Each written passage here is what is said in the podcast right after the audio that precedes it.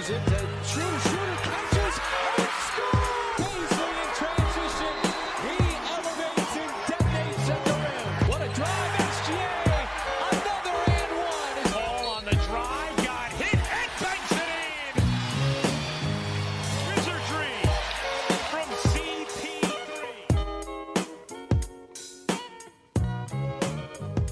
Salut à tous et bienvenue dans l'épisode 16 d'Up and Thunder. C'est Pierre qui vous parle, très heureux de vous retrouver pour un épisode très spécial.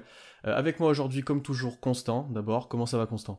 Bah salut, ça va super bien. Très content d'avoir euh, de très beaux invités avec nous pour cet épisode. C'est ce que j'allais dire avec nous aujourd'hui, deux invités de marque. Euh, D'abord Lucas de Suns FR et de l'écho des parquets. Comment ça va Lucas? Ben, ça va très bien. Écoute, on me dit que je suis beau et on m'invite dans une émission. Je suis ravi d'être là. C'est un plaisir de t'avoir avec nous. Et ensuite, euh, vous connaissez forcément, euh, Alex de Trash Talk. Comment ça va Alex? Ça va bien, ça va bien. Merci de m'avoir euh, proposé ce podcast, ça fait plaisir. Merci d'avoir pris un peu de temps dans, cette intersaison euh, très mouvementée pour venir parler avec nous, euh, comme vous vous en doutez, de, des Suns et d'OKC, puisqu'on va parler du trade de Chris Paul, bien entendu, qui sera notre fil rouge, j'ai envie de dire, pendant tout cet épisode. On va commencer directement, mais juste avant, petit rappel sur le trade, pour ceux qui ne l'ont plus en tête. Il s'est passé il y a une semaine, j'ai l'impression que c'était il y a une éternité avec tout ce qu'il y a eu entre-temps. Mais le Thunder a envoyé Chris Paul et Abdul Nader à Phoenix, du coup contre Ricky Rubio, Kelly Oubre Jr., Ty Jerome et Jalen Lukiu, je crois qu'on dit comme ça. Euh, et le premier tour de draft 2022 de Phoenix. Euh, ce premier tour est protégé 1-12, puis 1-10, puis 1-8, et enfin non protégé en 2025. Voilà pour le trade. Euh, je vais commencer vers, euh, vers toi, Alex. Est-ce que d'abord, tu peux me donner un peu ton sentiment et ton ressenti à l'annonce de ce trade-là, et peut-être un petit peu à posteriori, posteriori maintenant, ce que t'en penses? Euh, bah déjà, euh, il y avait eu des rumeurs avant, en fait. C'est un trade qui s'est fait très vite euh, à l'ouverture du marché des transferts euh, lundi, je me rappelle plus, c'était le 16, je crois. Euh, il s'est fait très vite, hein, ça a été, euh, enfin, au bout d'une heure d'ouverture du marché des transferts, boum, le trade est tombé parce que les deux équipes, on le savait, il y avait des rumeurs, ça discutait un peu. On a entendu parler d'un trade à trois, voire à quatre équipes par moment. Il y avait Dallas dans le coup. À d'autres moments, il y avait potentiellement les Clippers aussi dans le coup et tout.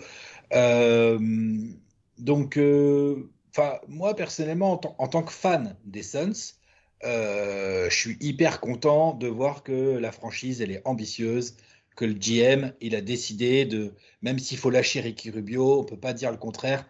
Chris Paul est une upgrade au poste 1 par rapport à Ricky Rubio. Chris Paul est un top meneur dans la ligue. Euh, Chris Paul est un passeur absolument incroyable, un gestionnaire parmi les meilleurs de l'histoire NBA.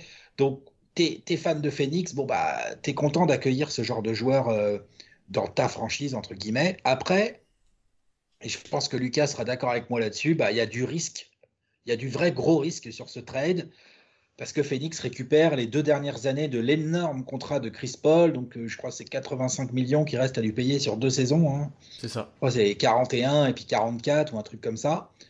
Pour un mec qui a déjà 35 ans, un mec qui est quand même connu pour se faire régulièrement des petits pépins physiques, euh, je pense que les Rockets ne nous contrediront pas là-dessus. Euh, pas toujours au meilleur moment. Donc le risque, il est réel, mais le, le reward, il peut vraiment être énorme en fait. Je pense que le backcourt Booker-Chris Paul euh, fait vraiment partie, même à l'ouest, fait partie des meilleurs backcourt.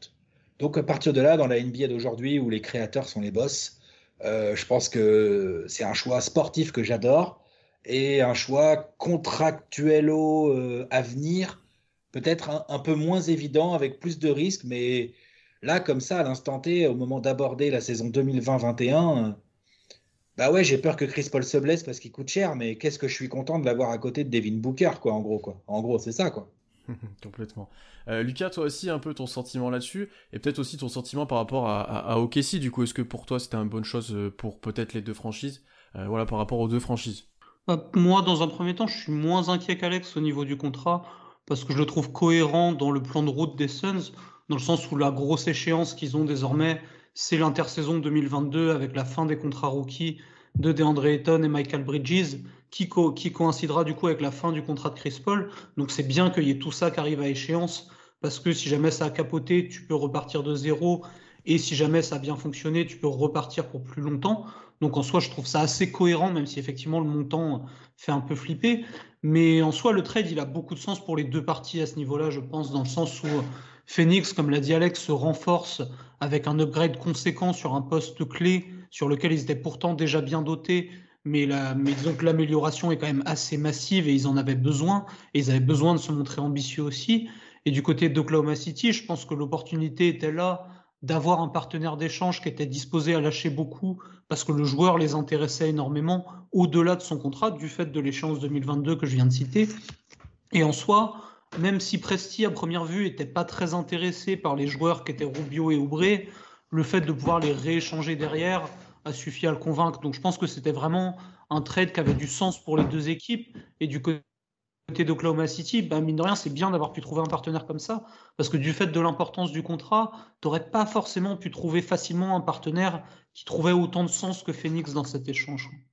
Et qui avait les moyens d'encaisser un peu de cap en plus. Absolument. Exactement. En plus. Donc ça, c'est vrai que c'est Lucas, tu as raison là-dessus, c'est pour Oklahoma City, trouver Phoenix, c'était pas mal. Ça permet de dégager le contrat de Chris Paul euh, qui avait pas trop de sens dans la reconstruction globale que, que l'ami Presti est en train de nous mettre en place. Là, on est quand même sur du. Enfin, là, on est quand même sur. euh, genre, on détruit l'immeuble le, l'immeuble et on en reconstruit un autre. Vous êtes d'accord? Ouais, exactement. Clairement. Là, c'est Ouais, et puis vraiment. sur- surtout qu'ils ont eu des vraies contreparties dans l'échange, tu vois, Ah, comme si c'était. Ils ont eu un échange comme s'ils avaient échangé un All-Star et pas comme s'ils avaient échangé un contrat à 80 millions sur deux ans. C'est peut-être ça qui est le plus incroyable d'ailleurs, c'est parce que bah, il y a un an, Chris Paul avait une valeur très faible. On savait même pas s'il allait jouer sous le maillot du Thunder, personne n'en voulait vraiment. Et maintenant, quand tu vois ce que tu as pu ob- obtenir dans un échange contre lui, euh, avec son contrat, avec toutes les problématiques que vous avez citées, euh, c'est largement positif sur la stratégie du Thunder l'année dernière et sur ce qui a été fait. Et après, comme tu l'as dit, Alex, là, on part sur un. Ça a été l'élément déclencheur, je pense, d'une énorme reconstruction, euh, Saïm Kiesque, j'ai envie de dire, où euh, on détruit tout, on va repartir de zéro. On a deux, trois joueurs sur qui on peut compter, mais le reste, euh, c'est des pièces, euh, des pièces de monnaie, j'ai envie de dire. On peut les envoyer dans tous les sens, ça peut partir. Là, on l'a vu ces dernières semaines, ça peut partir n'importe où. Et donc, le trade de Phoenix, c'était probablement l'une des meilleures offres aussi. que l'on a eu parmi les rumeurs, il y avait Philadelphie, il y a eu un temps Milwaukee, euh, il y a eu du New York, mais clairement cette offre-là était, je pense, la meilleure. Euh, je pense que Constant, tu peux euh, confirmer mes dires.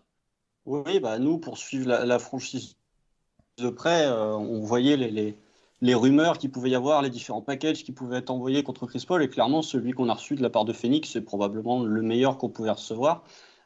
Pour revenir un peu sur mon, mon sentiment global, d'un point de vue de Phoenix, je pense que euh, Phoenix n'avait pas trop le choix de, que de recruter Chris Paul, ou en tout cas, euh, Phoenix avait besoin de prouver à Booker qu'il faisait tout pour essayer de l'entourer le plus rapidement possible, dans le but de retourner en playoff, et que du coup, tu te retrouves dans une situation où quel joueur que tu peux entourer avec Booker, tu peux récupérer sans non plus lâcher trop d'assets. Et je pense que euh, Chris Paul est vite arrivé dans la discussion. Euh, Ouais. Comme tu l'as dit, Alex, le fit Chris Paul, Devin Booker, moi je le trouve fou, vraiment. euh, de... Ce backcourt-là est tellement complémentaire et tellement intelligent. Et même au-delà de parler du fait de l'associer avec Devin Booker, je pense que Chris Paul, tu vas le faire jouer en pick and roll avec DeAndre Ayton, tu vas le faire servir, euh, enfin, tu... il va servir euh, Michael Bridges, euh, Cameron Il Johnson. est clutch. Il est clutch, euh, voilà. Et en plus, en termes de, de, de mentor, Chris Paul, nous, on l'a vu la saison dernière, euh, que ce soit Shea, que ce soit Dort ou que ce soit Baisley, ça a été le premier à venir mentorer les jeunes. Donc vraiment, pour Phoenix, je trouve que c'est un très, un très bon deal qui en plus leur permet vraiment, euh, ça, plus les moves qui ont été faits à la Free Agency, d'être vraiment, de faire partie des équipes pour qui la plupart des gens vont dire Phoenix ira en playoff. Et euh, du côté de Casey, bah, c'est un move logique, c'est le premier domino d'une reconstruction. Euh, Chris Paul, malgré la saison de fou qu'il nous a fait la saison dernière, bah, il n'allait pas rester tout le temps, surtout que contractuellement, comme tu l'as dit, Lucas, c'était pas la meilleure chose à faire.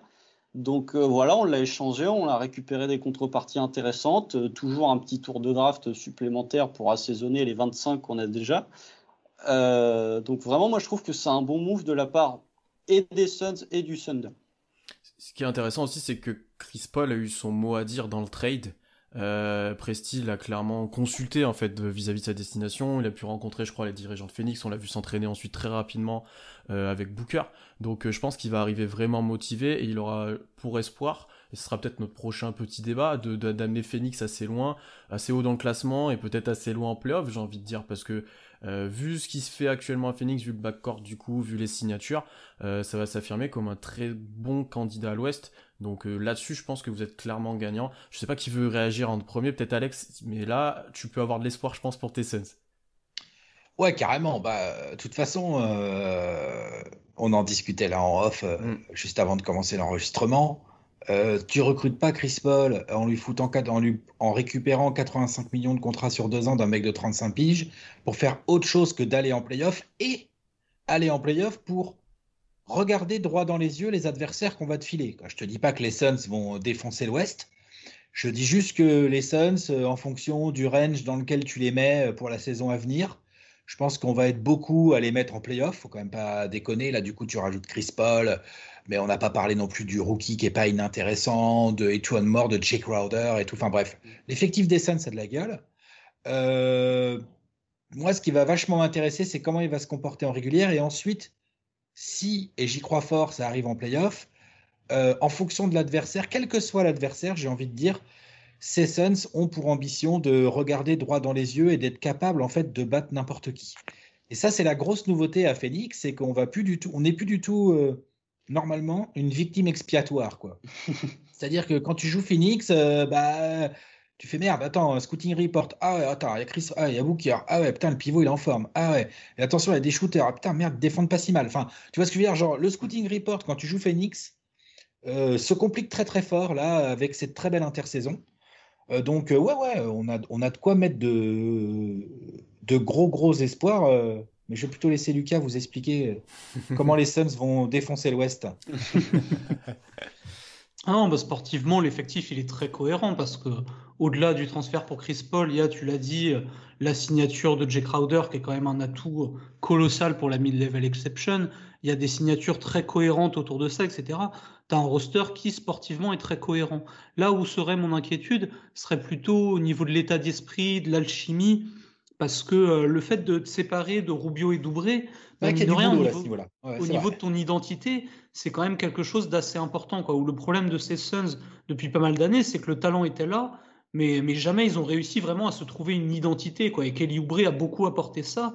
Et Ricky Rubio avait un côté un peu glue guy qui était très, qui était très important aussi. Donc en soi, tu pars avec du Chris Paul, du Jay Crowder, c'est potentiellement une toute nouvelle identité. Qu'est-ce que c'est une identité qui va correspondre à ton groupe? Est-ce que je pense qu'avec Monty Williams, ça va quand même beaucoup faciliter la transition, étant donné qu'il a coaché longtemps Chris Paul et que c'est un excellent coach qui a été le moteur de l'équipe l'année dernière. Mais en soi, toute l'identité que tu as pu avoir la saison dernière, bah, mine de rien, tu vas avoir un petit revirement à ce niveau-là. Et si sportivement, moi, le roster me semble très cohérent et quand même nettement plus compétitif que l'année dernière, bah, mes, euh, je vais pas dire mes inquiétudes, mais plutôt mes interrogations concerneront davantage l'alchimie parce que mine de rien, Oubre c'était vraiment l'âme de cette équipe et Rubio était un des, gros leaders aussi du groupe. Donc en soi, tu pars dans une dynamique en termes, on va dire, d'émotion qui est très différente de celle de l'an dernier. Je pense que tu perds Rubio et tu perds Kelly Oubre, qui étaient des joueurs importants dans, dans ta rotation même dans l'âme de cette équipe. Mais euh, vous serez les premiers à le dire, euh, quand Phoenix fait 8-0 dans la bulle, c'est parce que, enfin, c'est pas seulement grâce à ça, mais c'est parce que Cameron Johnson est starter au poste 4 et Kelly Oubre fait pas partie du voyage. Pourtant, ça n'a empêché. Pourtant, ça n'a pas empêché Phoenix de faire 8-0. Je pense que le- l'âme de cette équipe de Phoenix, euh, ou en tout cas ce qui fait que Phoenix l'année dernière a été meilleur que les autres années, je pense que c'est Monty Williams. Euh, ou en tout cas qu'il faut accorder beaucoup de crédit à Monty Williams à ce qu'il a fait parce que euh, on l'a vu avec les précédents coachs de Phoenix, effectivement il y avait du talent mais les résultats sportifs ne suivaient pas forcément. Monty Williams l'année dernière il est arrivé, il a instauré une vraie mentalité et c'est pour ça que euh, pour, pour répondre à ton interrogation Lucas, moi je suis pas spécialement, euh, je m'interroge pas spécialement sur l'alchimie dans cette équipe. Je pense que que ce soit Monty Williams ou que ce soit Chris Paul, Devin Booker, je pense qu'ils ont un objectif commun, c'est aller en playoff. Et cet objectif commun, ça va les, rassembler, ça va pas créer de, dissension. Je pense qu'il n'y aura pas de débat sur euh, qui, sera, qui prendra le plus de shoots, ce sera Booker. Mais du coup, ça va pas créer de, soucis en interne avec Chris Paul ou avec DeAndre Ayton. Je pense que à partir du moment où Phoenix gagnera des matchs, euh, Chris Paul, il s'en fichera de savoir s'il a mis ses 18 points et ses 8 passes. Oui, moi, c'était pas dans une logique de compétition ou de concurrence entre les joueurs. C'était vraiment plutôt euh, un état d'esprit, une ambiance plus générale, tu vois, où tout le côté euh, Valley Boys, etc., ça a beaucoup parlé aux joueurs plus jeunes de l'effectif. Et le fait de passer bah, sur un gars qui est beaucoup plus terre à terre, qui est beaucoup plus professionnel, comme peut l'être Chris Paul, bah, c'est pas nécessairement le même état d'esprit. Tu sais pas exactement comment des joueurs qui n'ont pas connu ça vont pouvoir y réagir. Quoi. Surtout des joueurs qui pour le moment n'ont connu que la défaite en plus. C'est ça. Ça, c'est un paramètre important. C'est comment tu fais pour gagner quoi. La culture de la gagne. Mm, mm, mm, complètement. Moi, je suis d'accord avec. Euh, au niveau de l'alchimie, je pense que ça va prendre assez vite parce que les joueurs seront prêts à le faire. Et je pense que la bulle a, même s'il y a des joueurs qui sont plus là, a bien servi à ça, à ce groupe un peu jeune des Suns qui étaient tous ensemble, qui se sont donnés pour mission d'essayer d'aller chercher les playoffs. Je pense que ça a vraiment bien marché. Par contre, comme tu l'as dit, Lucas, il y aura une toute nouvelle identité avec euh, bah, des nouveaux vétérans, Chris Paul et Crowder, qui je pense prennent pas mal de place dans un roster NBA en termes de prise de parole, en termes de voilà d'impact sur la culture de, la franchise même. Euh, je pense que l'identité sera nouvelle, mais j'ai vraiment envie d'y croire en fait moi aussi et je pense que ça peut aller assez loin et assez facilement et que ça peut bien s'accorder entre euh, jeunes talents type Johnson Crowder Booker Chris Paul et, euh, et, ça peut fonctionner voilà ça peut créer une nouvelle alchimie un bon lien entre les générations oui, absolument. Moi, j'adhère totalement à ce que Constant a dit à ce sujet-là. Hein. Le fait d'avoir Monty Williams en rassembleur et vraiment en termes de, en tant que leader absolu de ce groupe, hein, parce que plus que les joueurs, le leader de cette équipe, c'est lui. Le fait de l'avoir va énormément faciliter ça. C'est pour ça que j'ai préféré ne pas parler d'inquiétude, parce que Constant a tout à fait raison. Le fait d'avoir Monty Williams te donne une certaine sérénité par rapport à cette transition-là. Le seul point sur lequel on peut s'interroger au niveau de, de l'ambiance dans l'équipe, c'est que Phoenix a fait énormément de signatures à la free agency. Euh, Phoenix a drafté avec le pick 10. Tu te retrouves quand même avec un nombre de talents assez conséquent. Est-ce que tout ce petit monde-là, qui va forcément se retrouver avec des temps de jeu un poil réduit, je pense que les jeunes, par exemple, qui étaient là l'année dernière, Michael Bridges ou Cameron Johnson, quand ils vont voir que c'est Jay Crowder qui va potentiellement starter au poste 4, ou en tout cas quand il va prendre un peu de leurs minutes, est-ce que va pas y avoir justement peut-être un début de, friction, entre guillemets, parce que tu as aussi Dario Saric au poste 4. Enfin, vraiment, c'est la petite interrogation que j'ai, c'est il y a tellement de talent dans ce roster que euh, la distribution des minutes, je suis curieuse de voir comment elle va avoir lieu. Ouais, c'est pas un truc qui m'inquiète dans le sens où euh, bah, le general manager c'est James Jones et James Jones lui c'était vraiment joueur de banc, joueur de rotation, joueur de devoir et que ça soit dans son dans sa draft ou dans, son, recrutement, il cherche des joueurs de ce profil-là aussi. Le fait, par exemple, que l'an dernier, il draft très haut Cameron Johnson, qui était annoncé fin de premier tour, il le prend dans la loterie. Tu te dis, ouais, il veut un mec role-player euh, qui fait pas de vagues, bon état d'esprit. Cette année, rebelote. Jalen Smith, qui était annoncé fin de premier tour, calibré role-player, il le prend dans la loterie aussi. Il signe un gars comme Etoine Oumour. Voilà, il veut des gars qui, justement, ne font pas de vagues à ce niveau-là, qui sont un peu à son image et je, je pense qu'en termes de compétitivité de l'effectif, bah, personne va se tirer dans les pattes parce qu'il choisit beaucoup les joueurs en fonction de leur état d'esprit et du rôle qu'ils peuvent tenir dans une équipe aussi.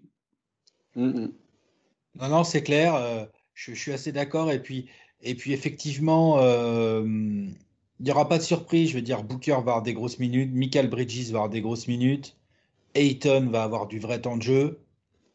Et après, ça va s'organiser un peu naturellement. Je pense que Cam Johnson, il est capable de comprendre pour qu'il est en rotation avec des Bridges, avec des Crowder, avec des Saric et tout sur les postes 3-4.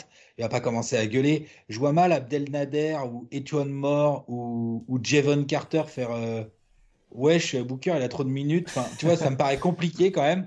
Donc, je, je, suis assez serein là-dessus. C'est plus à Monty Williams qui m'a pas toujours épaté tactiquement euh, l'année dernière c'est plus à lui de nous montrer qu'il est capable, avec euh, un effectif aussi riche, de faire les bons choix et de, et de faire gagner l'équipe, enfin d'aider l'équipe à gagner. quoi. Mm, oui, parce que c'est vrai qu'un des points faibles de l'équipe l'an dernier avait été justement la concurrence qui avait été mise en place sur les gardes remplaçants, donc Javon Carter, Eli Okobo, Ty Jerome et Tyler Johnson à un moment, où un coup c'était un qui avait les minutes, mais il faisait deux trois matchs pas top, du coup c'était un autre qui faisait un bon match. Voilà. Puis soudainement quand on faisait trois qui étaient pas bons, il avait eu du mal à trouver une hiérarchie sur ces postes-là du fait que les joueurs avaient tous des niveaux assez similaires. Quoi. Et c'est vrai qu'à ce niveau-là, bah sur, le, sur le banc en tout cas, pour les titulaires, j'ai aucun doute, mais pour ce qui est du banc, tu as quand même beaucoup de joueurs qui ont un niveau relativement semblable. Et dans, ce cas-là, ouais, la hiérarchie sera une question qui, qui va se poser à un moment. Je suis d'accord avec toi, je pense que ça va être très important de l'établir euh, assez rapidement. Euh, comme tu l'as dit l'année dernière, c'était assez problématique. Et Alex, tu as mentionné Abdul Nader, mais on n'a pas parlé de cette partie-là du trade. Euh, votre avis, est-ce qu'il va jouer? Est-ce qu'il va être dans la rotation? Parce que, alors moi, j'aime bien. J'aimais bien Okessi, mais il avait un faible rôle. et, Constant et contre, et n'aime vraiment pas. Donc je sais pas comment, quelle vision vous en avez, si vous avez des espoirs en lui, s'il va jouer, s'il va être coupé. Mais est-ce qu'il y a des news dessus? Moi, ce que j'aime bien en fait dans l'arrivée d'Abdelnader, à mon avis, il va rester, c'est la polyvalence que ça te pose sur les ailes. C'est-à-dire, tu vas avoir des défenseurs assez vifs avec Michael Bridges, Javon Carter, qui sont plutôt des gars collants qui vont te suivre, et des d'autres défenseurs pareils de périmètre, mais qui vont être plus dans la puissance avec Jay Crowder et Abdelnader justement. Donc, je pense que selon les équipes et selon le match-up, bah, c'est un profil qui potentiellement va bouffer du temps de jeu à Javon Carter si jamais c'est sur un mec euh, plus puissant. Si c'est un mec plus vip, ça sera plutôt Javon Carter et Nader aura moins de minutes, etc. Et tu peux te construire une rotation bah, que tu peux adapter à ton adversaire aussi. Donc à mon sens, tout le monde y trouvera son compte et il apporte une vraie polyvalence dans, les profils de défenseurs extérieurs dont on va disposer. Hein. Ah ouais, c'est clair. Défensivement, c'est pas mal hein, parce que tu as Javon Carter, tu as Abdel Nader, tu as Jay Crowder, tu as Michael Bridges bien évidemment. Euh, pourquoi pas, allez, on y croit, euh, DeAndre Ayton qui va se sortir un peu les doigts. Phoenix a des, a des options défensives euh, quasiment à tous les postes que je trouve assez intéressantes. Les mecs comme Abdel Nader ou Jevon Carter et tout, toute la question va être aussi de voir comment on attaque quand ces mecs-là sont sur le terrain aussi. Après, pour le coup, Là où ils sont un peu plus limités. Abdel Nader, pour l'avoir eu pendant quelques années, euh, ses shoots, il va les rentrer. Par contre, en défense, c'est pas. Euh, ça, dépend des pas Javon Carter. Hein. Ça dépend. En fait, on a une vision assez différente parce que euh, moi, je valorise plutôt son aspect. Euh, il y a des matchs où il va jouer 15 minutes, il va mettre 15 points euh, très rapidement, il va, il va scorer, il a un bon l'énergie, tir. Ouais. à l'énergie, il a un bon tir. Il est capable de même mettre des coast to coast des fois avec sa vitesse. Il est assez puissant, assez physique. Ça, je suis d'accord avec toi, Lucas. Mais défensivement, en fait, on a du mal à même le, situer en termes de niveau, en termes de capacité, parce qu'il y a des matchs, il va être assez intéressant. Il va limiter la casse et on se dit, voilà, ok, c'est plutôt pas mal, sachant qu'à OKC, il y avait une rotation extérieure en défense qui était assez incroyable. même l'année dernière, il y avait des gros défenseurs. Euh, et il y a des moments où, par contre, il est à côté, quoi. On voit qu'il est, euh, il a envie d'attaquer, il a pas forcément envie de défendre pour le coup. Euh, donc ça sera intéressant de voir comment il s'adapte à, à, cet univers de Phoenix et à cette nouvelle défense aussi. Mais c'est intéressant de la vision que vous en, vous en avez, qui est un peu différente de la nôtre du eh, C'est marrant, moi, je, je, j'ai la vision d'un mec qui, qui défend le plomb, moi. Ouais, ça c'est parce qu'il est costaud. non, ça par contre, il est costaud, il a, un, il a un bon profil de rebondeur, il est assez long. Ça, physiquement, ça, j'ai envie de dire, c'est un corps qui, sur un terrain de basket, il va prendre de la place, il sera, voilà, il va aider. Par contre, en termes de, de défense individuelle et peut-être même un petit peu collective, il, il, est encore perfectible et justement, ouais, on a un peu cette vision qui diffère. D'accord, ok. Ouais, ouais, moi c'est plus le profil puissance qui m'intéresse plus que vraiment, on va dire, son skill set en tant que défenseur. Ok, d'accord. Constant, je pense qu'il peut encore plus confirmer cette vision euh, différente, j'ai envie de dire. non, bah, c'est-à-dire que Abdel Nader, pour le coup, vous avez plus de chances de le voir rentrer à trois points que de faire un gros stop défensif. Euh, pour moi, c'est vraiment un profil de, un profil plus d'attaque que de défenseur. Alors effectivement, physiquement, physiquement, il a un profil où tu peux te dire, euh, il peut être bon défensivement, mais pour l'avoir eu à OKC, vraiment, il y a Nader, si tu l'utilises et si tu le mets sur un terrain de basket, faut pas l'utiliser pour ses qualités défensives, faut plus l'utiliser justement pour sa capacité qu'il a à. Parfois, il est capable aussi de driver. Par contre, faut pas lui demander de faire des passes parce que ça, ça va être compliqué. Mais euh, il peut te rentrer quelques shoots. De temps en temps, défensivement, il va être un peu intéressant, mais vraiment, je pense que c'est pas ce qu'il faut demander à, Abdelnader. Et justement, euh, c'est ce que disait Lucas au début. Euh, ta rotation sur les ailes, en fait, tu as Michael Bridges qui est un excellent défenseur et de l'autre côté, enfin, tu as Etwan Moore aussi qui peut, qui peut défendre et qui peut rentrer quelques shoots. Et justement, pour rebalances avec ça, tu peux lancer un Abdel Nader qui, lui, va te tourner, va te faire une saison, je sais pas, 37, 38% à 3 points comme il faisait au KC. C'est un boost offensif dans sa première, euh, dans sa première euh, identité, j'ai envie de dire. Après, euh, voilà, comme vous l'avez dit, physiquement, il est intéressant, il a, des bonnes qualités athlétiques. Donc, est-ce qu'il pourra progresser physiquement? Parce que à OKC, on est un peu biaisé aussi dans l'évaluation des défenseurs extérieurs, parce que quand il y a Dort, quand il y a Ferguson, quand avant il y avait Robertson, même Diallo défendait sûrement mieux que lui, c'était lui qui, pâtissait un petit peu de, cette image, quoi. C'est vrai. C'est possible, ça. C'est vrai qu'à OKC, Euh, vous avez eu un paquet de, de- de défenseurs extérieurs très sérieux là, ces dernières années. Donc c'est vrai va. que c'est pas là qu'on a le plus vu euh, Abdelnader. Ouais, mais ça sera intéressant à voir justement comment il arrive à évoluer défensivement et d'avoir vos retours vis-à-vis de ça. C'est intéressant. Euh, on a pas mal parlé du côté de Phoenix, du coup, on va parler peut-être du côté plus OKC, de la contrepartie et du trade. Euh, alors déjà, on l'a dit, la contrepartie était assez élevée. On- notre sentiment, c'est que pour, pour nous tous, il est partagé sur ça. Euh, mais on a tout de suite tradé quasiment tout le monde. On est rentré dans une reconstruction assez importante. Euh, Alex, toi qui as suivi en- globalement la NBA, euh, qu'est-ce que tu penses un peu de cette stratégie et des trades mis en place, bah, du coup par exemple avec Ricky Rubio pour euh, monter à la draft, du trade d'Oubré aussi, ce qui aurait pu être des joueurs intéressants dans un effectif, hein, même Oubré qui est jeune. Est-ce que tu penses que c'est une bonne stratégie? Est-ce que tu penses que c'est trop aussi peut-être? C'est trop envoyer des pièces partout? Bah, en fait, la stratégie, je la comprends. Mhm. Euh, mais je veux dire, la stratégie de reconstruction, de beaucoup de draft picks, pour après voir un peu ce que tu en fais, là, je pense que ça y est, là, je pense qu'on peut commencer à dire que OKC commence à avoir suffisamment de draft picks pour envisager euh, sereinement une reconstruction. Par contre, j'ai été un peu surpris par déjà la vitesse à laquelle Presti. En fait, je veux dire, Rubio et Oubré, ça va. Tu peux les foutre dans ton effectif et les faire un peu jouer, notamment. Notamment Oubré, qui est quand même jeune et qui a encore du potentiel et qui n'est pas payé. Enfin, je veux dire, il était à 15 15 millions, je crois, à l'année. Là, l'année qui lui reste, là, à Oubré, c'est pas non plus un truc de dingue. J'étais un peu surpris qu'ils repartent aussi vite et en échange seulement d'un pic, en fait. Si je dis pas de bêtises, c'est seulement il y a un pic à premier Oubré. tour. Un pic protégé et un second tour. Voilà. Ah ouais, il y a un second tour en plus, tout à fait. Il y a un first pick et un, et un second pick. Enfin, un, first, un premier tour et un second tour. Euh, mais j'étais un peu surpris. Je trouve que ça, c'est une contrepartie pas dingue pour, euh, pour OKC. Alors après, tu fais une, j'imagine, tu crées aussi euh, une trade exception du coup dans le, Ouais. Exactement, ouais. forcément. Euh, donc, mais, mais ça, j'étais un petit peu déçu. Enfin, j'ai, je vraiment, je mets pour moi le boulot de Sam Presti en tant que GM est vraiment pas évident depuis deux intersaisons. Hein, où voilà, il a quand même pas mal de joueurs qui lui cassent dans les, dans les doigts et tout à chaque fois.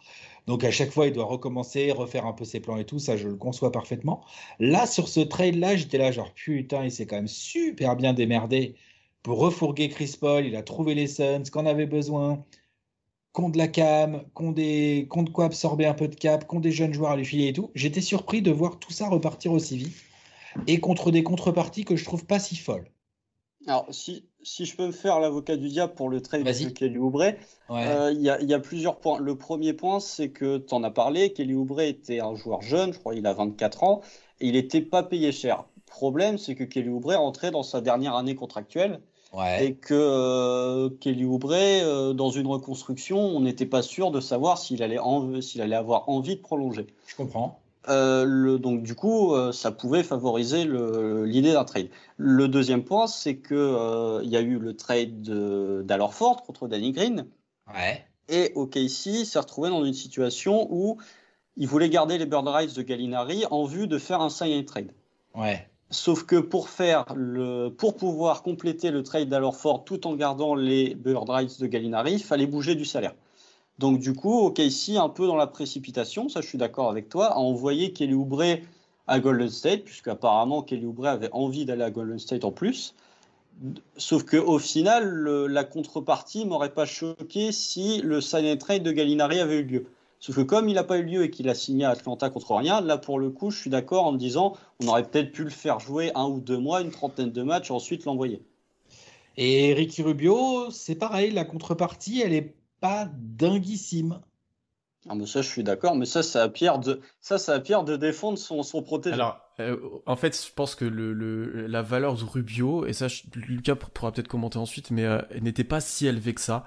euh, parce qu'il a un contrat un peu plus long que celui d'Oubré par exemple. Euh, Oubré d'ailleurs qui je pense ne serait jamais resté à OKC un an de plus, n'aurait pas signé. Rubio avait peut-être pas une valeur aussi élevée que ça. euh, il voulait peut-être aussi lui pas forcément rester à OKC directement, donc il voulait peut-être partir. Euh, et après, euh, je pense que c'était le prix pour trade up dans la draft. Hein. Euh, puisque quand on voit New York ce qu'a fait en fin de premier tour, ils ont envoyé deux pics pour monter juste de quelques places. Là, on est quand même monté de, pas mal de places. On voulait aussi drafter. Je pense que tout le monde le savait qu'on voulait drafter Pokusevski et du coup, la valeur pour monter en fait dans la draft, les gens devenaient plus demandeurs en fait parce qu'on voulait vraiment monter. Du coup, as tendance à plus négocier euh, et ça a été un peu problématique à ce niveau-là. Je pense que ce trade-là, il pourra être jugé du coup que quand Pokusevski aura fait ses premiers en NBA et voir ce qu'il donne. Euh, et à posteriori aussi, il y a James Johnson qui a été récupéré, qui a été renvoyé. C'est un trade où on a récupéré d'autres tours de draft euh, qui ont un peu revalorisé ce trade. Mais je suis d'accord avec euh, avec toi, Alex. Dans un premier temps, ce trade-là, il paraissait un peu déséquilibré pour pas mal de gens, surtout ceux qui croient pas en Poku euh, comme Constant par exemple. En fait, le truc, c'est plutôt qu'avec Rubio et Oubré, mm-hmm je trouve qu'au final, au global, euh, vous avez quoi? Vous avez un futur first pick, un futur second pick, et vous avez Pokusevski ouais. Mm. Euh, plus James Johnson. James Johnson qui a été retradé, ou on a récupéré, alors là ça devient... Justin Jackson, Trevor Ariza et un second, tour. Mais Ariza, il n'est pas resté, si Il est encore pour l'instant. il est encore là. il est encore là, oui, parce que lui, il bouge beaucoup en ce moment. Lui, il est. les voyages... Il vit dans les aéroports, lui, pour l'instant. Donc, je trouve que c'est pas ouf. Au final, pour une fois, je trouve que Presti, euh, avec Rubio et Oubré, il je trouve pas ça qu'il est. Je trouve pas qu'il ait transformé ça en quelque chose de, de si dingue. Et en fait, finalement, au bout d'un moment, accumuler les first picks, de toute façon, on sait très bien qu'il va être obligé d'en packager et tout. Enfin, genre, je, je sais pas, je m'attendais peut-être euh, peut-être à trop de merveilles, mais ça, ça m'a pas épaté. Maintenant, je comprends complètement le projet et, franchement, je fais euh, confiance absolue en Sam Presti pour, euh, pour faire repartir OKC sur de bonnes bases dès l'été prochain. Pour le trade de Minnesota, je pense qu'en soi, je le trouve cher payé. Moi, pour le coup, je pensais que franchement, pour aller, pour aller drafter en 17, Rubio plus 25 ou Rubio plus 28, ça aurait été suffisant. Le fait de mettre Rubio plus 25 plus 28 pour monter en 17, je trouve ça quand même assez cher payé. Mais si c'est le joueur que tu veux, ok, soit. Je, peux, je suis Oklahoma City, je peux vivre avec. Si vraiment c'est le joueur que tu as ciblé et c'est le seul moyen que tu as de l'avoir, ok, je peux partir là-dessus. Pour ouvrir, je trouve le trade un peu prématuré, en fait, dans le sens où un joueur comme ça, tu peux attendre la deadline, tu peux te dire bah, peut-être que chez un favori, euh, il y aura une blessure euh, assez critique et qu'ils vont être obligés de paniquer, de renforcer leur effectif avant la deadline. Ça arrive quand même assez fréquemment. Donc je pense qu'ils auraient gagné à patienter un peu plus parce que la protection euh, du premier tour de Golden State est quand même beaucoup trop contraignante pour Oklahoma City à mon sens. Mais euh, et je pense que bah là, si je prenais Oubré dans le contexte de Phoenix, tu me dis, on échange Oubré contre un premier tour ultra protégé et un second tour, j'aurais dit non. Dans le contexte d'Oklahoma City, tout de suite, ça a plus de sens. Donc, faut voir l'échange à travers ce prisme-là aussi. Mais je trouve la contrepartie assez faible et je pense qu'ils auraient pu patienter un peu davantage de voir comment le marché se décantait. Mais en soi, bah, la valeur des tours de draft actuels est assez difficile à quantifier parce que le cap vient de changer. Donc je ne sais pas exactement avec le nouveau salary cap à quel point les general managers sont attachés à leur tour de draft. Mais disons que si je pouvais faire un reproche là-dessus, je trouve que les tours de draft arrivent un peu tôt dans le projet d'Oklahoma City, dans le sens où quand tu échanges avec une équipe qui potentiellement va être bonne, comme ça doit être le cas de Golden State ou plus théoriquement de Phoenix, tu as plutôt intérêt à aller chercher des tours de draft plus lointains, au moment où ils vont commencer à redescendre justement. Et là, le, le pic qu'ils ont récupéré de Phoenix dans l'échange de Chris Paul, c'est 2022, donc c'est quand même très très proche, c'est un moment où l'équipe des Suns normalement est compétitive. Le pic de Golden State, il arrive 2021, je crois, donc à un moment où ils sont censés être compétitifs aussi et avec une grosse protection. Donc finalement, c'est des pics qui vont pas être aussi profitables que ça et qui du moins qui ne seront pas aussi profitables si tu étais allé les chercher un peu plus loin dans le temps. Et j'ai l'impression que les pics qui ont été récupérés beaucoup par Oklahoma City ces derniers jours, bah, sont des pics qui vont arriver un peu trop tôt dans leur projet. Et quand tu es dans ce genre de projet, on a vu ça avec Boston, avoir un tour de draft, c'est bien parce qu'un tour de draft a de la valeur. À partir du moment où tu es obligé de drafter avec ce pic-là et que ce n'est plus un tour de draft mais que ça devient un joueur, bah, soudainement il a beaucoup moins de valeur en fait. Donc à mon sens, Oklahoma City aurait peut-être gagné à demander des pics plus lointains ou bien à être un peu plus patient dans les contreparties qu'ils auraient pu aller chercher. Après, pour revenir sur la question des pics lointains, je, suis d'accord avec ce que tu dis, Lucas, mais il ne faut pas oublier que l'année dernière, les pics qu'on a récupérés, que ce soit Houston ou que ce soit des Clippers, c'est des pics 2024, 2025, 2026. Tout à fait. Et tu arrives dans une situation où, pour le coup, moi j'ai fait le compte, OKC a chaque draft à partir de celle de l'année prochaine aura trois first picks tous les ans jusqu'en 2026. Ce qui fait que tu n'as pas une année. Si tu avais été chercher des picks en 2020, encore en 2024, encore en 2025, encore en 2026, tu te retrouves dans une situation, tu serais retrouvé dans une situation en 2025, tu auras eu 6 ou 7 picks, 7 first round qui t'auraient pas forcément servi. Que si tu vas chercher des pics par exemple de Phoenix ou des pics de, Golden State, même si celui de Golden State est, protégé assez fortement, tu te retrouves dans une situation où tes pics, tu peux quand même les bouger. Et quand on sait à quelle vitesse ça va en par exemple, l'année prochaine, on aura le pic le meilleur entre celui du 8 et celui de Houston. Il y a deux mois, on se disait, bon, bah, c'est un pic qui va être dans le top 20. Là, quand tu vois la situation actuelle de Houston, tu dis potentiellement ça peut être un pic de loterie. Donc la NBA va tellement vite et évolue tellement que récupérer des pics à long terme, effectivement, c'est bien parce que tu paries sur une équipe qui s'effondre, mais récupérer des pics à court terme, ça peut aussi être profitable parce que tu peux rajouter plus vite des jeunes dans ton projet de reconstruction, même si c'est des pics plus bas, tu peux quand même les rajouter au lieu d'attendre 4 ans qu'ils arrivent. Et encore une fois, euh, les pics, quand tu as un petit marché comme OKC, euh, tu es obligé d'accumuler les pics parce que euh, si tu veux trader pour une superstar, bah, tu seras obligé d'envoyer des pics et tu peux pas attendre comme les Lakers ou comme d'autres franchises de les signer à la free agency. Oui, absolument, c'est loin d'être dénué de sens. Moi, je disais surtout ça par rapport au trade de Oubré, en fait où le, pic, de, le pic des Warriors, c'est celui de l'année prochaine, si je dis pas de conneries. Ouais. Et s'il n'arrive pas l'année prochaine, il se transforme immédiatement en deux secondes tours, en fait. Mm. Et ça, pour le coup, pour le transfert d'un joueur qui avait quand même une belle valeur comme Kelly Oubre, je trouve que c'est une contrepartie bah, qui arrive beaucoup trop tôt. Après, il faut pas oublier le point que, que, déjà la draft 2021 est annoncée comme euh, exceptionnelle. Donc je pense que des pics de 2021, peut-être même des second tour, ont peut-être presque plus de valeur que des fins de premier tour dans certaines drafts ou des choses comme ça. Je pense que ça sera à prendre en compte aussi. Euh, et ouais, effectivement, la protection là, elle joue un rôle important dans le trade, comme tu l'as dit. Et, il aurait été peut-être mieux de le prolonger sur plusieurs années, bah, comme celui dans le trade de Chris Paul à, Phoenix, où au fur et à mesure la protection diminue un petit peu, surtout que le projet Warriors n'est peut-être pas infini vu les blessures, vu l'âge des joueurs aussi en plus. Ouais, moi c'était surtout, tu vois, dans l'optique de se dire, pourquoi le faire là tout de suite maintenant quoi? Pourquoi ne pas patienter jusqu'à la deadline? T'es pas à l'abri qu'il y ait une blessure chez un favori qui se retrouve un peu handicapé. Mettons euh, pas nécessairement un favori, même un outsider. Tu vois, par exemple, je dirais, euh, on va dire Indiana. Il y a une blessure de TJ Warren, ils se retrouvent avec un trou béant au scoring sur les postes 3-4. Ils seront probablement prêts à céder un premier tour pour prendre Kelly Oubre. Ouais, encore, encore une fois, tu reviens dans l'optique de euh, conserver les bird rights de Gallinari. C'est pour ça qu'il a été bougé aussi vite ou vrai Gallinari a été gentil après de partir contre rien. voilà. Parce que euh, OKC devait bouger du salaire. Je pense que si OKC n'avait pas dû bouger de salaire, je pense que Oubre serait resté un poil plus longtemps. Après, euh, prendre Kelly Oubre, euh, ou que ce soit Ricky Rubio, ou que ce soit Kelly Oubre, si tu les as dans ton équipe le 22 décembre, tu peux te dire, eux, ils vont te faire gagner des matchs. Et OKC, l'année prochaine, n'a absolument pas l'intention de gagner des matchs. Oui, non, je vois totalement la cohérence à moyen terme. Mais euh, comme je dis, moi, moi j'ai aucun problème sur la cohérence du projet. Je pense juste que les manœuvres sont un peu tôt et qu'il y a moyen peut-être d'avoir mieux. Quoi. Mais après, c'est un peut-être. Donc en soi, si tu arrives à avoir ce dont tu es sûr maintenant, tu as sans doute raison de le faire, étant donné qu'avec tous les pics dont tu disposes, tu as une grosse marge d'erreur de toute façon. Mhm. Mais, je, mais disons, voilà, c'est un regard critique sur voilà, est-ce que je donne 15 euh, sur 20 à celui-là ou est-ce que je donne plutôt 13 sur 20 Dans les deux cas, c'est quelque chose de positif pour la franchise. Oui, oui. Ah, c'est vrai que là, il y a une masse de pics euh, hallucinante côté OKC. Là, il y en a 18. N'importe quoi, les first picks d'OKC, là, mais c'est. Les, mêmes qui tournent avec euh, OKC qui choisit tout, à tous les choix dans les futurs drafts euh, sont assez Bah, n'empêche que vous avez quelques pics hyper intéressants en plus. Hein, je veux dire, vous avez du pic de Houston, on ne sait pas ce que va devenir Houston. en un trade ou deux, les pics de Houston, vous pouvez avoir une value incroyable dessus. Ceux des, ceux des Clippers aussi. Hein.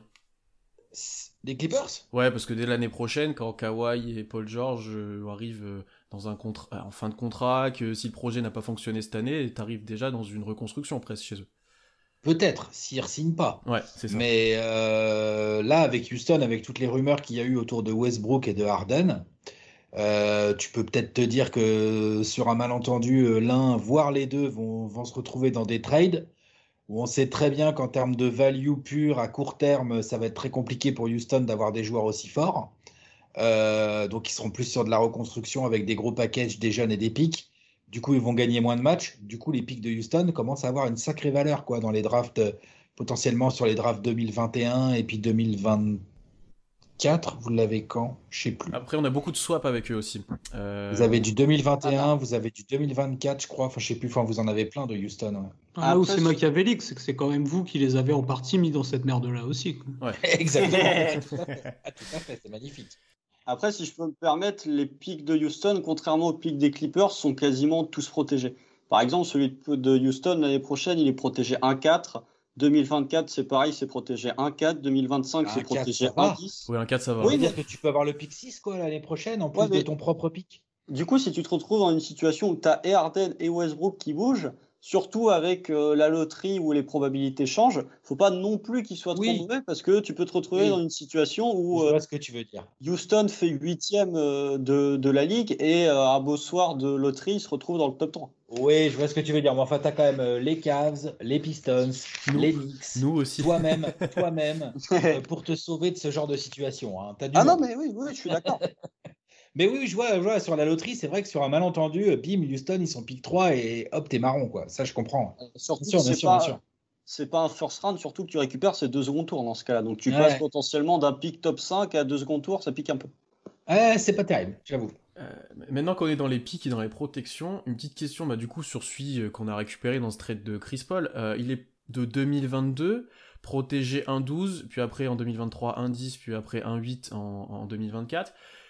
Il vaut quoi ce pic? Est-ce que par exemple en 2022 c'est pas c'est pas exclu qu'il arrive dans, à OKC 1-12 c'est possible je pense. Euh, et même après 2022 puisque Chris Paul sera en fin de contrat, je sais plus le contrat de Booker. Euh, Là-dessus vous allez m'éclairer. Euh, mais est-ce que si Booker, c'est toute la vie. Toute la vie. Ouais, ça serait, ça serait vraiment bien pour les fans des, des Suns, oui. Et ce serait une belle image pour les NBA aussi. Mais euh, est-ce que si ça marche pas, par exemple, ce cycle avec Chris Paul de deux ans, euh, est-ce que c'est pas impossible de voir ça exploser? Est-ce que ce, ce- quelle valeur, ce- quelle est la valeur de ce pic en fait? Est-ce que c'est en, en 2023, il peut être très haut, par exemple? Je, je pense que vous l'aurez dès 2022, honnêtement. Parce que là, l'équipe telle qu'elle est construite est construite pour performer dans les deux années qui viennent et amorcer en tout cas la suite de son projet. Si tout doit être cassé, ça sera plutôt en 2023 qu'en 2022 et je pense que vous aurez déjà eu le pic à ce moment-là. Ouais, c'est protégé soi- 12, c'est ça? Ouais, Ouais, ouais, ouais, c'est vrai que Ouais, vous allez, ouais, ça, c'est ouais, vrai moi, je- Franchement, vous allez J'aurais préféré, 2022, j'aurais préféré une protection un peu à la Moret, tu vois, genre euh, une protection, le pic il est protégé 14-20 ou un truc comme ça, pour être sûr de se le garder dans la poche si, si jamais t'es moyen. euh, J'aurais préféré une protection comme ça, mais en soi, étant donné que Rubio et Oubre en tant que joueur intéressaient peu Sam Presti, c'était normal de rajouter un pic en bonus pour que le trade puisse se faire. Bah après, nous, de notre côté, on était très intéressés par le pick 10. Euh, je pense que c'était un peu trop pour pouvoir le récupérer, surtout avec la contrepartie qu'on a eue. Mais je pense que le pick 2022, est-ce que Phoenix sera dans le top 5 des meilleurs bilans NBA en 2022 Je suis pas sûr. Est-ce qu'ils iront en playoff? Probablement. Peux te retrouver avec un euh, 19-20, ce qui est euh, plutôt intéressant dans une surtout dans une draft 2022 où potentiellement euh, la règle du one and done est, abro- est abrégée, où tu te retrouves avec des mecs qui sortent direct de high school, euh, plus des gens qui ont fait un peu d'université. Ça, ça- ça sera intéressant à suivre, mais c'est vrai que l'année prochaine, il risque d'arriver. Enfin, en 2022, pardon, il risque d'arriver dès la 2022. première fois. ouais. 2022, il risque d'arriver dès le début. Mais c'est intéressant, Lucas, là, ce que tu viens de dire, que la protection aurait pu être, ouais, à la Morée, comme tu dis, euh, 14-20. Ça aurait été peut-être plus positif pour vous et moins, positif pour OKC. Donc, euh, la protection est pas si mal sur ce pic-là, effectivement. Effectivement. Bah, disons qu'elle profite aux deux équipes, dans le sens où si Phoenix vraiment avec Chris Paul ça capote totalement, ou bien si tu as des blessures et que tu fais une saison pourrie, tu te retrouves dans la loterie, tu conserves ton pic. Pour Oklahoma City, c'est surtout bah, un pic que tu reçois très probablement. Donc, il faudrait vraiment un scénario catastrophe pour que Phoenix le conserve. Et s'il y a scénario catastrophe, ils en auront besoin. Mais dans un scénario où tout se passe bien, il va à Oklahoma City. Donc les deux équipes, ils trouvent leur compte, je pense. Mm, mm. Euh, J'aurais Ouais. bien aimé parler avec vous des, des, des autres contreparties, mais comme on l'a dit, elles ont toutes été envoyées dans d'autres franchises. Il en reste que un parmi, parmi tout le monde, c'est Ty Jerome. Euh, Alex, ton avis de fan un petit peu des Suns sur Ty Jerome? Moi, je t'avoue que je l'ai peu vu jouer, mais j'ai l'image d'un backup meneur euh, plutôt propre en termes basket, mais pas énorme athlétiquement. En gros, un bon backup potentiel NBA, quoi. Ouais, euh, ben, en fait, nous non plus, on l'a pas tant vu ça, vrai. finalement euh, à Phoenix, hein, pour être tout à fait franc. Enfin, Lucas, tu me dis si tu, si tu valides, mais on l'a pas vu euh, tant que ça jouer. Moi, ce que j'aime bien chez ce joueur, je vais commencer par là. Moi, ce que j'aime bien chez ce joueur, c'est que pour le, le peu qu'on l'a vu jouer, donc c'est un, c'est un 2, mais qui peut vraiment tenir la balle, hein, on va dire, Ty Jerome. Moi, je le mettrais vraiment dans cette catégorie-là. Ce que j'ai bien aimé, c'est le côté propre qui comprend bien le jeu, même si on l'a pas vu beaucoup de minutes. hein. Mm. Ça, j'aime bien. Tu sens que c'est un joueur intelligent, que c'est un joueur avec du QI basket. C'est un joueur qui est capable de comprendre et de choisir les situations. Euh, après, euh, très compliqué de juger sa réelle capacité à scorer parce qu'en fait, Phoenix l'a très peu utilisé. Il faudrait avoir les stats sous les yeux, mais je sais pas combien de tirs il a pris par match où il a joué en moyenne, mais enfin, ça doit quand même être pas grand-chose, quoi. Deux, trois tirs peut-être à tout casser. Donc compliqué de juger son réel potentiel offensif au scoring. Mais voilà, joueur propre qui comprend bien le jeu, ça se voit. Après, euh, bah, défensivement, j'ai l'impression qu'il y a pas mal de taf, euh, qui peut avoir tendance à se faire pas mal outplay euh, par pas mal de, joueurs sur son poste. Donc ça, ça sera à suivre pour vous euh, si vous le gardez, voir comment vous le, comment vous l'utilisez en défense. J'ai l'impression qu'on va le garder parce qu'on manque un peu de guard et qu'il pourrait avoir un rôle euh, en sortie de banc chez nous. Je sais pas ce que t'en Mhm. penses, Lucas, mais euh, dans ma tête, il va jouer un petit peu en sortie de banc, peut-être aux côtés de Malédon, peut-être, voilà. Bah, il a un potentiel à montrer, hein. Clairement, quand il est drafté à la sortie de Virginia, la promesse qu'il porte, et c'est pour ça qu'il est drafté milieu de premier tour, c'est qu'il a probablement une belle carrière de meneur backup de- devant lui, quoi. Dans le sens un peu à la Montemoris, par exemple. DJ Augustine. Voilà, parce que à Virginia, c'était un très bon meneur de pick and roll, très bon passeur sur pick and roll, très très propre, bon shooter à trois points, très bon ratio assist turnover. Et après, bah, à Phoenix, les débuts sont compliqués parce qu'il démarre la saison blessé. Et c'est vrai que du coup, la rotation se fait sans lui. Il arrive un peu comme un cheveu sur la soupe au moment où il faut reprendre. En plus, lui, c'est un meneur de pick and roll. Et quand il démarre, Ayton est suspendu. Donc, il n'a pas, de, pas de rim runner, il n'a pas de rollman pour jouer avec lui. Donc, c'est vrai que ses débuts ont été compliqués. Mais en soi, par rapport aux promesses qu'il avait montrées à Virginia, sa première saison rookie, je trouve, est très très décevante. Dans le sens où euh, ce qu'on attendait, c'était vraiment une science du pick and roll, un meneur gestionnaire avec une certaine science du jeu. Et à ce niveau-là, sur le passage à la NBA, il a beaucoup déçu. Dans le sens où il essaye toujours euh, de créer de l'action plutôt que de jouer l'action simple, ce qui était pourtant censé être sa force. Bah, sur tout ce qu'il a montré à Phoenix, au contraire, il a toujours essayé de tenter euh, le play qui tue au lieu de faire le truc correct sans trop prise de risque. Donc il a eu quand même beaucoup plus de déchets que ce qui était attendu au moment où il était drafté. Techniquement parlant, bah, au final, à part un flotteur qui était assez convaincant, le reste, que ce soit le shoot ou le dribble, ça a été assez inquiétant aussi. Donc en soi, sa saison rookie, même s'il y a pas mal de circonstances atténuantes, est quand même très très décevante par rapport au meneur qu'il était à Virginia. Donc en soi, le fait de l'avoir dans un contexte où il aura probablement plus de minutes, plus de responsabilités, et surtout il ne sera pas en concurrence permanente comme ça pouvait l'être le cas à Phoenix cette année, Mm. sera probablement bénéficiaire à son développement. Mais en soi, sa saison rookie, par rapport à ce qu'était censé être ses points forts, a été très décevante à tous les égards. J'ai les stats là, 10 minutes, enfin il joue 31 matchs l'année dernière, 10 minutes de temps de jeu, 3, 3 tirs pris en moyenne. Ah, ça, il a pas beaucoup pris de tir. Donc, en- donc, euh, après, c'est c'est difficile de juger. Je suis d'accord avec toi, Lucas, sur le fait qu'il y a des, des- des choses qui sont inquiétantes dans sa saison rookie. Mais euh, de mon côté, j'ai plutôt envie de, de rester sur les circonstances atténuantes et surtout, surtout sur son passage à Virginia où c'était un, un bon meneur. C'est pour ça, euh, comme tu as dit, qu'il est drafté euh, 24e. Et, et là où c'est inquiétant, entre guillemets, là où, où je me pose des questions, c'est que euh, à Virginia, sa qualité première, en dehors de sa création sur pick and roll, c'était son tir extérieur. Et que quand il est arrivé en NBA, il n'a pas réussi à, concrétiser ce- cette réussite qu'il avait en, en NCAA. Donc, euh, le- la question que je me pose, c'est euh, est-ce qu'il va être capable, là, avec une vraie préparation et où il ne va pas se blesser, de, pouvoir performer comme les gens l'attendaient? Est-ce que le fait aussi, comme tu l'as dit, de ne pas se retrouver en, en concurrence avec trois autres meneurs et juste d'être un peu en concurrence avec Malédon, euh, ça va le servir? Je sais pas, mais de mon côté, euh, même si j'ai des interrogations, je préfère pour l'instant faire confiance à, à son époque Virginia où il avait montré vraiment des choses très très intéressantes. Bah, disons que oui, ce dont Phoenix avait besoin de sa part n'était pas nécessairement quelque chose qui correspondait à son profil, Mm. dans le sens où ils avaient vraiment besoin d'un playmaker en sortie de banc, et Ty Jerome est bien plus un gestionnaire qu'un playmaker. Mm, Et c'est le fait de chercher à être un playmaker qui l'a beaucoup poussé à la faute tout au long de sa saison rookie. Mais je trouve qu'il s'est quand même allègrement vautré dans cette voie-là de lui-même aussi. Quoi. Mais Ouais. comme tu dis, effectivement, dans un univers moins compétitif, où il pourra davantage laisser parler son jeu à lui et pas essayer de devenir un joueur qu'il n'est pas à la base, peut-être qu'il se développera davantage. quoi. Mais en soi, je pense que par contre, étant donné que, comme je disais tout à l'heure, c'est surtout un gros meneur de pick and roll, le fait de se retrouver, bah, j'aurais bien aimé le voir jouer avec Steven Adams notamment, Ouais. et le fait de se retrouver dans une équipe où à l'intérieur, c'est complètement le désert, et surtout c'est le désert au niveau des intérieurs expérimentés qui savent bien jouer le pick and roll, c'est quelque chose qui, encore une fois, risque de le pénaliser beaucoup dans son développement.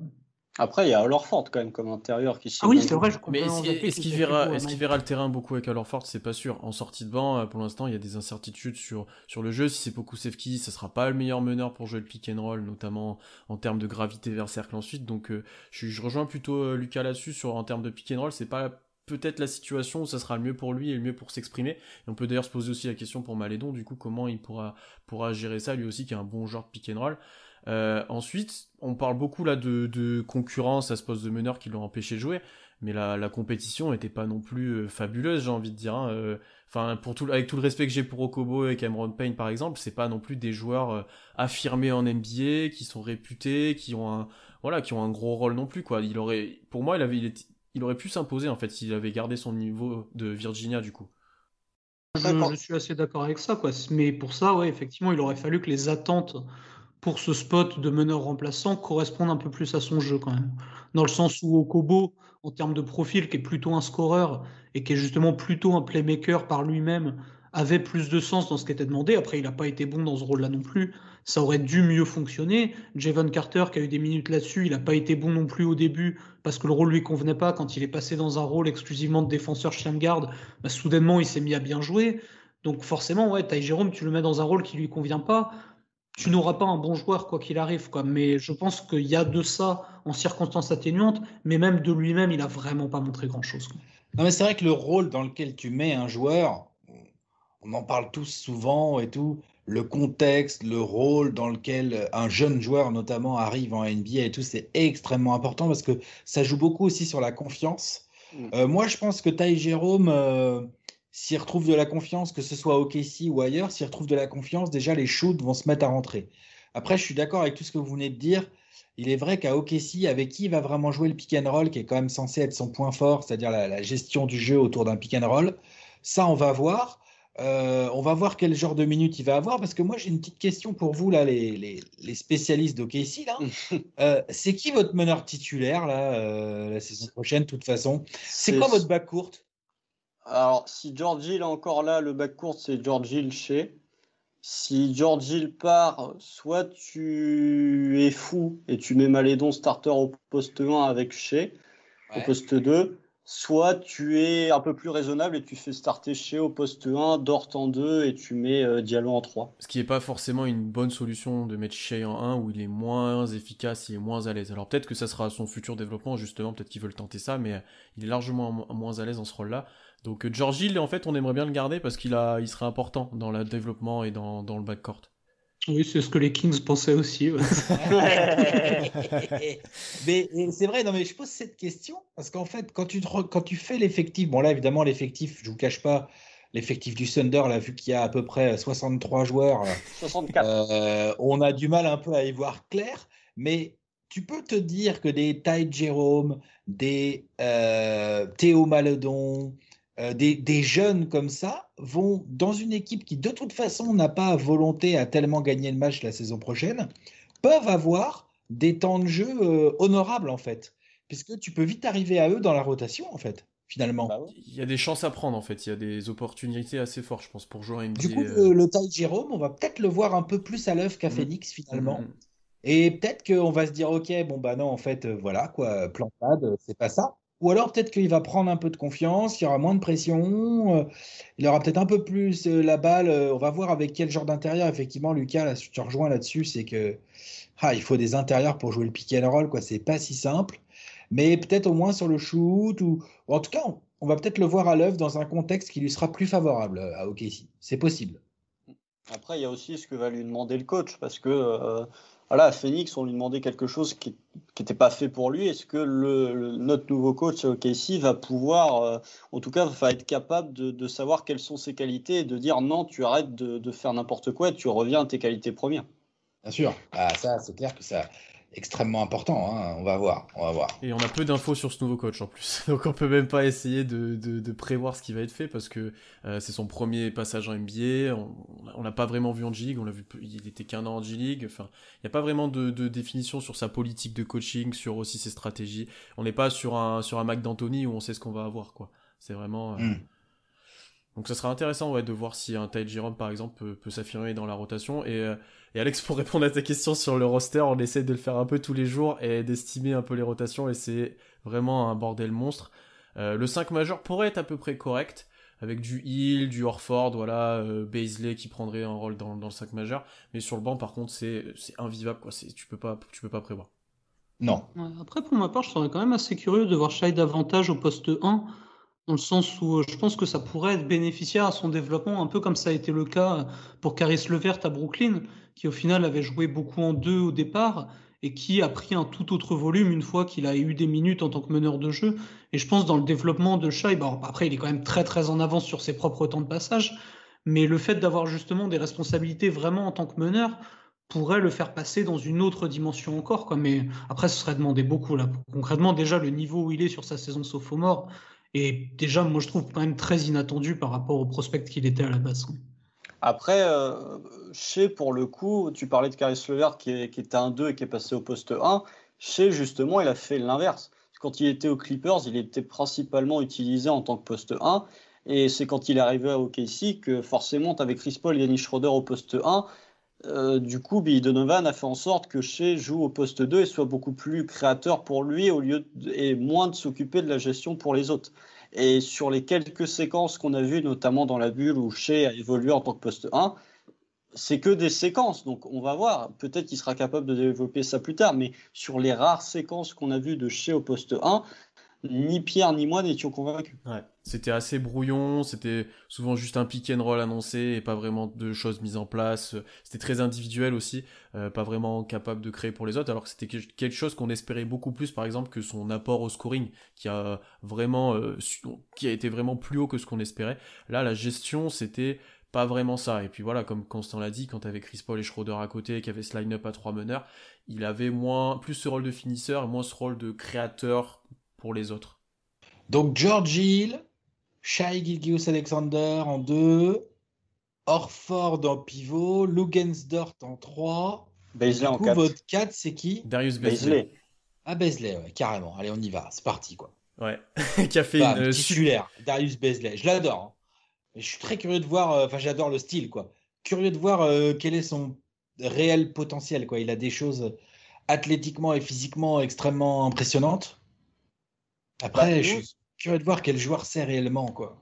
Pour le coup, moi j'ai une question pour toi, Alex, parce que ça fait depuis longtemps qu'on cherche avec Pierre quel est, à quel type de joueur pourrait correspondre Baisley, et on ne trouve pas en fait. Est-ce que tu as une idée? Est-ce que tu as une idée? Ah, c'est euh, c'est Tayshaun Prince avec du plus de technique. C'est c'est Stacey Ogman, si tu veux aller dans les vieux vieux comparos. euh, Il y a de ça. Espèce de longiligne athlétique gaucher, là. Il n'y en a pas, il y en a pas eu 150 000 hein, dans l'histoire de la Ligue, hein, des mecs comme ça. Hein. euh. Moi j'avais Lamar Odom, je sais pas ce que t'en penses. Lamar Odom, attention, là c'est du rich potentiel. hein. S'il devient comme Lamar Odom, c'est magnifique. Ah bah là, oui. Ah bah oui, là on est, là on est content parce que Lamar Et, Odom. euh, euh, Lamar Odom euh, des Lakers, hein, pas celui de Dallas. hein.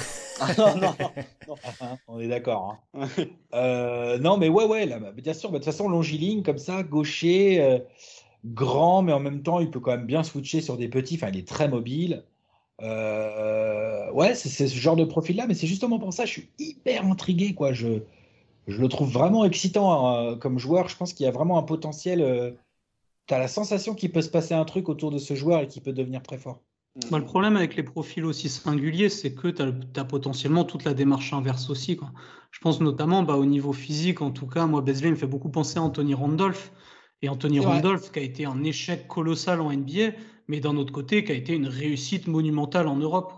Et tu dis, bah, selon la manière dont tu le développes, selon comment il trouve sa place, selon comment il trouve son jeu, parce que pour un joueur comme ça, au profil aussi unique, bah, la difficulté c'est de se définir lui-même, parce que c'est difficile de se définir par rapport à d'autres modèles ou à d'autres joueurs quand toi-même tu ressembles à, tu ressembles à personne en tant que basketteur. À partir du moment où tu arrives à trouver ton jeu, tu peux devenir un grand joueur. Mais le plus dur, c'est justement bah, de le chercher. Quoi. Ou Anthony Randolph en NBA, bah, pendant des années et des années, il a cherché son jeu, il l'a jamais trouvé. Ah, ça. Mm. Ce qui est intéressant pour Baisley, c'est que dans la bulle, il a été plutôt très adroit à 3 points. Il a resitué un peu ses prises de tir. Il était très dans les corners en début de saison, puis là, beaucoup plus dans l'axe. Et il a tourné euh, à des chiffres à 40% par exemple à 3 points sur les, les matchs de la bulle plus la série de playoffs où il a peu Mhm. joué, mais il était intéressant en sortie de banc et on aurait aimé le voir plus. Mais ouais, lui, c'est clairement, il va gagner du galon en fait à OKC. Il va rentrer sûrement dans le 5 et il va avoir des responsabilités. Donc ouais, pour le coup, si t'es intrigué par lui, Alex, ça va être le moment de le regarder, je pense. Ah, mais clairement, hein, euh, Darius Bezley, ça fait partie des, des joueurs sur lesquels euh, qui peuvent me faire euh, rien que pour lui, je peux cliquer sur OK si sans problème. Parce qu'il faut, il faut bien un peu de raison pour regarder OKC l'année prochaine, parce que ça va pas gagner Ah, bah, ça sera pas le pick and roll Georgie Lorford, hein, les gars, qui va me faire cliquer. Je vous cache pas. Non, mais après, quand tu vois que Baisley, pendant la bulle, il y a des matchs où il était en 22-10 à euh, 3 sur 6 à 3 points, bah, tu peux te dire qu'il a vraiment du potentiel. Quoi. Ah non, mais il peut. hein. Tout à fait d'accord. hein. Il peut. Maintenant, il faut faire. C'est- Voilà, c'est ça. Ouais, c'est sûr, mais tu vois, si Orford est conservé, bah, je trouve que ça lui donne justement un super bon mentor pour affiner Mm. un peu son jeu, C'est essayer vrai. de se dire à quoi je veux ressembler, comment est-ce que je veux jouer, etc. Parce que pour le moment, il a des qualités, mais c'est très brut dans le sens, pas il est limité, mais c'est très brut dans le sens, on ne sait pas du tout à comment on veut le sculpter, à quoi on veut qu'il ressemble en fait. Et le fait d'avoir Orford à côté, qui est un joueur aussi multiple, bah, peut lui permettre aussi de dire bah, cette facette-là du jeu d'Orford, elle m'intéresse, celle-là un peu moins parce que je suis plus grand ou bien je suis plus vif, donc ça je vais pas rajouter. Par contre ça il sait faire et je trouve pas mal, je vais rajouter ça à ma palette, etc. etc. Ça va être un joueur, bah, c'est les deux trois prochaines années vont être assez déterminantes pour la suite de sa carrière dans le sens où il va être modelé et une fois qu'il aura été modelé, ça va être difficile de le changer. quoi. Donc les deux trois prochaines années vont vraiment être déterminantes à ce niveau-là. Et en soi, quand tu es justement un basketteur en formation, bah, passer du temps à côté d'Alorford, c'est probablement la meilleure chose qui puisse t'arriver. Oui, ça va. Surtout quand tu as un poste 4 comme Baisley qui peut, euh, qui peut shooter, tu peux te dire je peux m'inspirer des pick and pop que fait alors fort. Tu vois que t'inspirer de Steven Adams, c'est plus compliqué tout de suite quand tu as un poste 4 qui c'est sûr. J'avoue. Complètement. J'avoue que c'est un peu plus compliqué. Ouais. Bon, messieurs, on arrive à l'heure de podcast. Euh, C'était notre horaire défini. Euh, merci beaucoup d'être venus. Euh, C'était un plaisir de vous recevoir pour parler un peu des Suns aussi, mais surtout d'Okessi. Bah, merci encore pour l'invite, c'était très sympa. Ouais, c'était sympa. Merci d'avoir pris de votre temps. Donc, Lucas, toi, tu as retrouvé sur Suns FR, bien sûr, compte qui va devenir de plus en plus intéressant à suivre avec euh, l'effectif Ah, que vous bah êtes en train de faire. Lucas, il est en train de mettre une petite locomotive là pour mettre son petit bandwagon. Et je vous invite d'ailleurs à tous les auditeurs euh, à aller suivre. euh, Alex et Lucas ont fait une draft, une draft all-time de Phoenix qui est, qui est assez, assez intéressante. Ils ont un peu plus d'histoire que OKC, donc c'est mieux à faire que, que nous si on la faisait. Donc allez écouter ça. Euh, bien sûr, Alex est à retrouver dans les vidéos de Trash Talk euh, avec bientôt les 30 previews en 22 jours qui arrivent. Oui, on Voilà. Donc là, il y a du taf. Et on attend celle d'OKC, on, on te l'avoue. Exactement. Ben, normalement, vous devriez pas attendre trop longtemps. On attend les 14 wins de projeter pour OKC. Elle empêche, sur 72 victoires, ça... moi j'ai commencé un peu à, ré- à réfléchir un peu pronostic. Ça, ça nécessite une petite gymnastique d'esprit. On n'a pas l'habitude. hein. Ah bah ça, Euh, genre, euh, je veux dire, euh, 50 wins, c'est une énorme saison en fait. Ah, oui, c'est énorme. C'est ça. Euh, 36, c'est 50%. Enfin bon, bref, c'est c'est spécial. Oui, complètement. C'est vrai qu'on n'avait pas pensé à ça. Mais... s'adapter. ouais, ouais. Ouais. C'est terrible, du coup, peut-être pour la première fois que Phoenix a un bilan positif depuis longtemps, on n'aura même pas 40 victoires. en fait. C'est clair. Ah, c'est clair. On va se retrouver énorme saison, euh, 39 wins. Très, très, très, très bon point pour finir. La meilleure saison de Phoenix depuis longtemps à 39 wins. C'est vrai que ça fait pas rêver. Ça fait pas rêver. C'est vrai que c'est spécial. Sacramento, ils seront à 29 comme d'habitude, mais ils se diront on a fait une bonne saison cette année. Euh, c'est clair. Et je vous invite du coup à suivre tout le monde, euh, à suivre notre compte Twitter, à Twitter Thunder. On, est, on sera présent sur toutes les plateformes d'écoute, sur YouTube, mais aussi sur notre nouveau site wearethunder.fr avec euh, toutes les news du coup euh, de cette intersaison très mouvementée. Euh, L'instant promo est fini, la saison arrive. Merci encore de nous avoir écoutés. Merci à vous messieurs d'être venus. Et à bientôt tout le monde. Salut.